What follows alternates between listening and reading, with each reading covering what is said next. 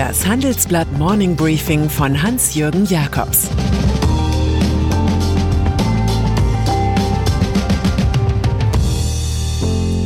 Guten Morgen allerseits.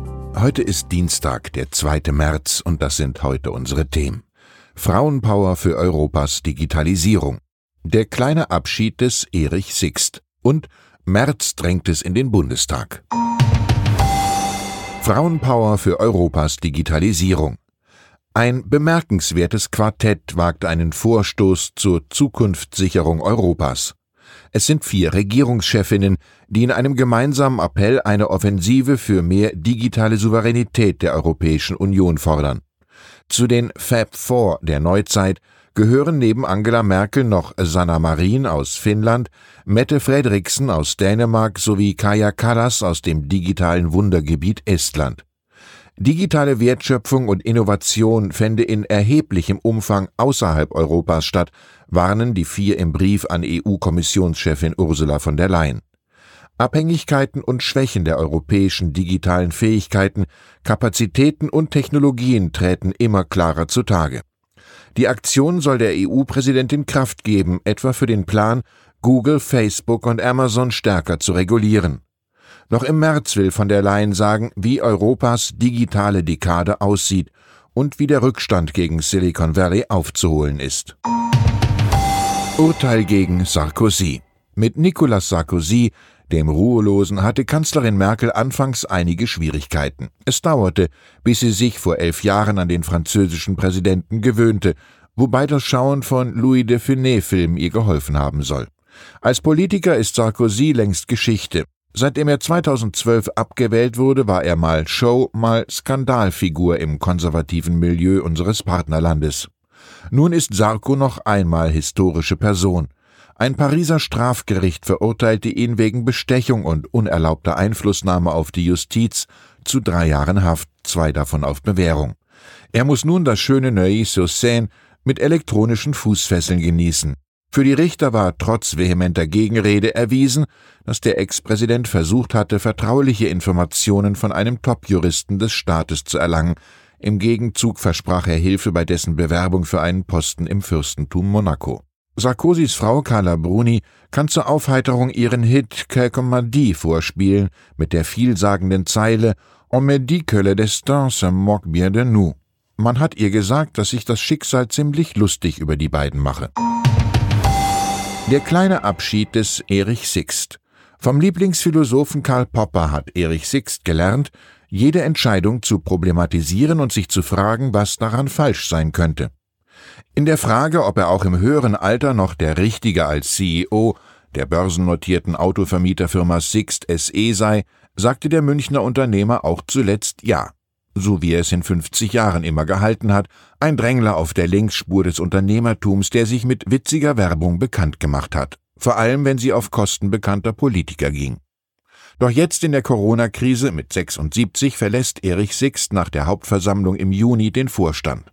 Er wechselt an die Spitze des Aufsichtsrats. Seine Söhne Alexander und Konstantin avancieren zu Co-CEOs. Die beiden Betriebswirte haben seit 2015 im Vorstand die Digitalisierung forciert und wohl schon länger auf die Übergabe des goldenen Lenkrads gewartet.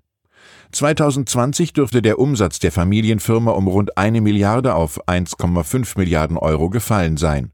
Ohne Geschäfts- und Fernreisende ist so eine Pkw-Flotte einfach nur ein überdimensionierter Fuhrpark.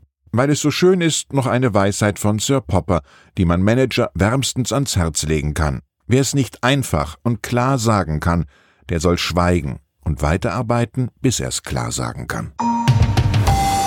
Bestechungsvorwürfe in der Union. In der Affäre um den Maskenmann und CSU-Politiker Georg Nüßlein gibt es einen zweiten Beschuldigten. Es handelt sich nach ZDF-Informationen um den Unternehmer Thomas Limberger. Er soll den bisherigen Unionsfraktionsvizechef bestochen haben, um so Verträge zur Lieferung von Corona-Schutzmasken durch eine hessische Textilfirma mit den Gesundheitsministerien im Bund und in Bayern zu befördern. Nüßlein soll 660.000 Euro dafür in Rechnung gestellt haben. Den entscheidenden Tipp erhielten die Ermittler offenbar von der Financial Intelligence Unit. Die Bekämpfer von Terrorismus und Geldwäsche hatten in Vaduz von der Causa Nüßlein gehört.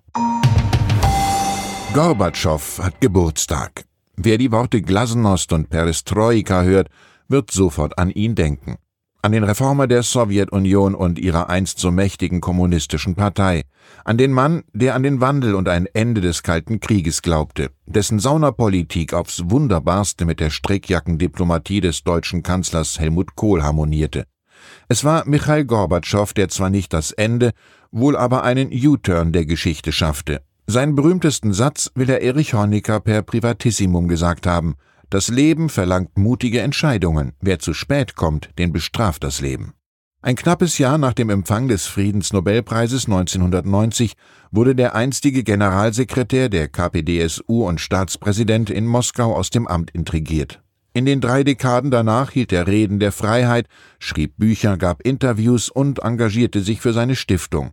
Heute wird Gorbi, der Corona-bedingt in Selbstisolation lebt, 90 Jahre alt.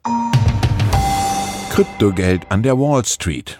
Als Gold der Millennials gilt in der Finanzbranche die Kryptowährung Bitcoin. Sie ist nach einem steilen Aufstieg zum Mythos der Märkte geworden, auch wenn die vorige Woche leichte Kursdämpfer für die Modeerscheinung brachte. In unserem aktuellen Report zeigt sich, dass Bitcoin als Risikopuffer für mögliche Aktienkursrückgänge wenig taugt. Nach einer Berechnung der US-Bank JP Morgan müssten institutionelle Investoren 5,4 mal so viel Risikokapital für Bitcoin wie für Gold einsetzen. Auch wenn das Kryptogeld an der Wall Street salonfähig geworden ist und alle am Boom teilhaben wollen, es bleibt offiziell beim vernichtenden Urteil von Janet Yellen. Die US-Finanzministerin sieht den Bitcoin als hochspekulatives Asset, das vor allem für illegale Tätigkeiten genutzt werde. Online-Pokern für den Erhalt. In der Zeitungskrise ist Kanadas größtes Pressehaus auf eine verwegene Idee gekommen. Die 129 Jahre alte Torstar-Gruppe aus der Provinz Ontario will künftig Geld mit einem Online-Casino verdienen. Hierfür wurde jetzt eine Gaming-App gestartet. Diese verantwortungsvolle Marke schaffe neue Jobs, sorge für Wachstum und für Steuererlöse, wirbt der Firmenchef in eigener Sache. Was sich schnell einstellte, war das naheliegende Aperçu, dass Journalismus offenbar nur noch ein Spiel sei. Und dann ist da noch Friedrich Merz. Der zweimal gescheiterte CDU-Chefkandidat wurde jetzt von den Stadtverbänden Sundern und Arnsberg einstimmig als Kandidat für die Bundestagswahl im September vorgeschlagen. Merz hatte zuvor öffentlich mit einer Kandidatur geliebäugelt, bald schon will er sich erklären. So sehr es einleuchtet, dass es den Juristen vom Salon in die Küche der Politik drängt, so sehr können solche Pläne doch an der Realität scheitern. Der bisherige Wahlkreisvertreter Patrick Sensburg, Präsident des Bundeswehrreservistenverbands, will sich jedenfalls einer Kampfabstimmung stellen. Merz habe im Januar zugesichert, ihn bei der Kandidatur zu unterstützen. Hier gilt Konrad Adenauer. Was kümmert mich mein Geschwätz von gestern? Nichts hindert mich, weiser zu werden. Ich wünsche Ihnen einen erfolgreichen Tag. Es grüßt Sie herzlich Ihr Hans-Jürgen Jakobs.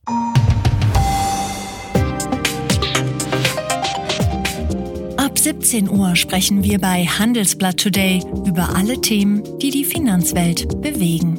Das kann auch das Thema Nachhaltigkeit sein, das in allen Bereichen unseres Lebens immer wichtiger wird und längst auch in der Finanzwelt angekommen ist.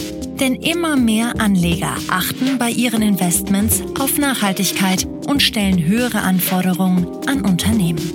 Dieses und andere Themen präsentiert von unserem Initiativpartner, der Hypo Vereinsbank Private Banking. Das war das Handelsblatt Morning Briefing von Hans-Jürgen Jakobs, gesprochen von Peter Hofmann.